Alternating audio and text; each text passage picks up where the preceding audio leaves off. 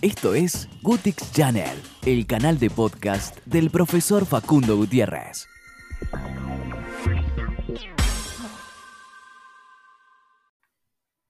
La difteria podría convertirse nuevamente en una amenaza mundial. La difteria corre el riesgo de convertirse nuevamente en una amenaza mundial importante a medida que evoluciona la resistencia a los antimicrobianos. La difteria, una infección que se puede prevenir con relativa facilidad, está evolucionando para volverse resistente a varias clases de antibióticos y en el futuro podría conducir al escape de la vacuna, advierte un equipo internacional de investigadores del Reino Unido e India. Los investigadores, dirigidos por científicos de la Universidad de Cambridge, dicen que el impacto del COVID-19 en los programas de vacunación contra la difteria, junto con un aumento en el número de infecciones, corre el riesgo de que la de que la enfermedad se convierta una vez más en una gran amenaza del tipo mundial. En el Reino Unido y otros países de ingresos altos, los bebés se vacunan contra la infección. Sin embargo, en los países de ingresos bajos y medianos, la enfermedad aún puede causar infecciones esporádicas o brotes en comunidades no vacunadas y o parcialmente vacunadas. El número de casos de difteria notificados a nivel mundial ha aumentado gradualmente. En 2018 se notificaron 16.651 casos, más del doble del, promedio anual de 1996 a 2017 con 8.105 casos. La difteria es causada principalmente por la bacteria Corynebacterium diphtheriae y se transmite principalmente por tos y estornudos, o por contacto cercano con alguien que esté infectado. En la mayoría de los casos, las bacterias causan infecciones agudas, impulsadas por la toxina diftérica, el objetivo clave de la vacuna. Sin embargo, Corynebacterium diphtheriae no toxigénica también puede causar enfermedades, a menudo en forma de infecciones sistémicas. En un estudio publicado en Nature Communications, un equipo internacional de investigadores del Reino Unido e India utilizó genómica para mapear infecciones, incluido un subconjunto de India, donde más de la mitad de los casos reportados a nivel mundial ocurrieron en 2018.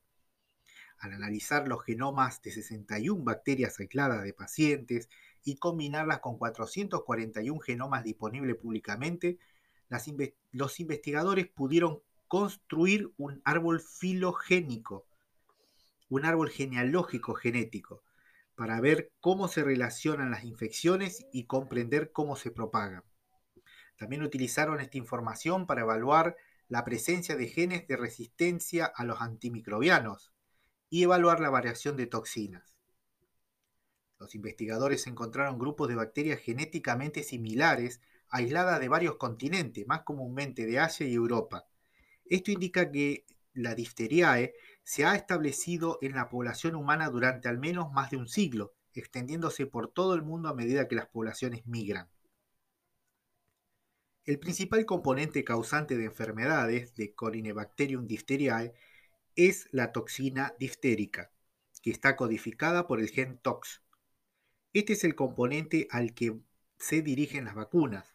En total, los investigadores encontraron 18 variantes en el siglo perdón, diferentes del gen TOX, de las cuales varían el potencial de cambiar la estructura de toxina. El profesor Gordon Dugan del Instituto de Inmunología Terapéutica y Enfermedades Infecciosas de Cambridge dijo, la vacuna contra la difteria está diseñada para neutralizar la toxina, por lo que cualquier variante genética que cambie la estructura de la toxina podría tener un impacto en la eficacia de la vacuna, si bien nuestros datos no sugieren que la vacuna que se usa actualmente sea ineficaz, el hecho de que estemos viendo una diversidad cada vez mayor de variantes de toxina sugiere que la vacuna y los tratamientos que se a los que se dirige la toxina deben evaluarse de manera regular.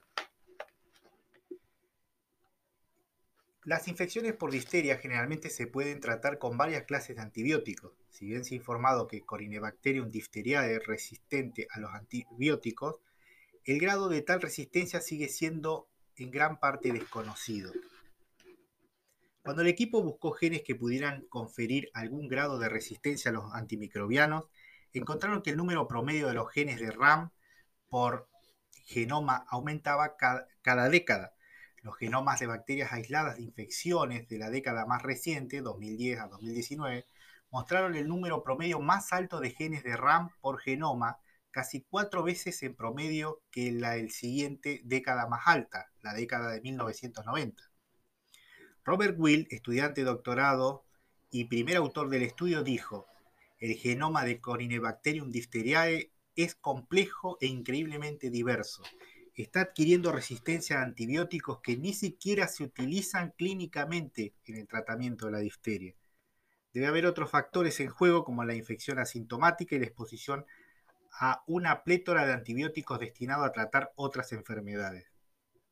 La eritromicina y la penicilina son los antibióticos de elección recomendados tradicionalmente para tratar los casos confirmados de difteria en etapa temprana, aunque existen varias clases diferentes de antibióticos disponibles para tratar la infección.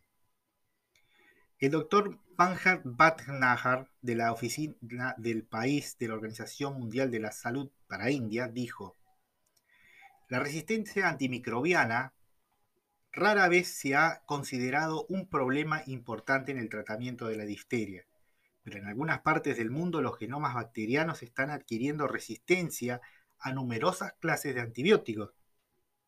Es probable que haya varias razones para esto, incluida la exposición de las bacterias a antibióticos en su entorno o en pacientes asintomáticos que reciben tratamiento contra otras infecciones. Los investigadores dicen que COVID-19 ha tenido un impacto negativo en los calendarios de vacunación infantil en todo el mundo y llega en un momento en que el, número de casos reportados está aumentando, con 2018 mostrando la incidencia más alta en, 22 años. El doctor Ankur Mutreja, quien dirigió el estudio, dijo, es más importante que nunca que entendamos cómo evoluciona y se propaga la difteria. La secuenciación del genoma nos brinda la herramienta poderosa para observar esto en tiempo real lo que permite que las agencias de salud pública tomen medidas antes de que sea demasiado tarde. No debemos dejar de mirar la pelota con la difteria. De lo contrario, corremos el riesgo de que se convierta de, un, de nuevo en una gran amenaza mundial, potencialmente en una forma modificada y mejor adaptada.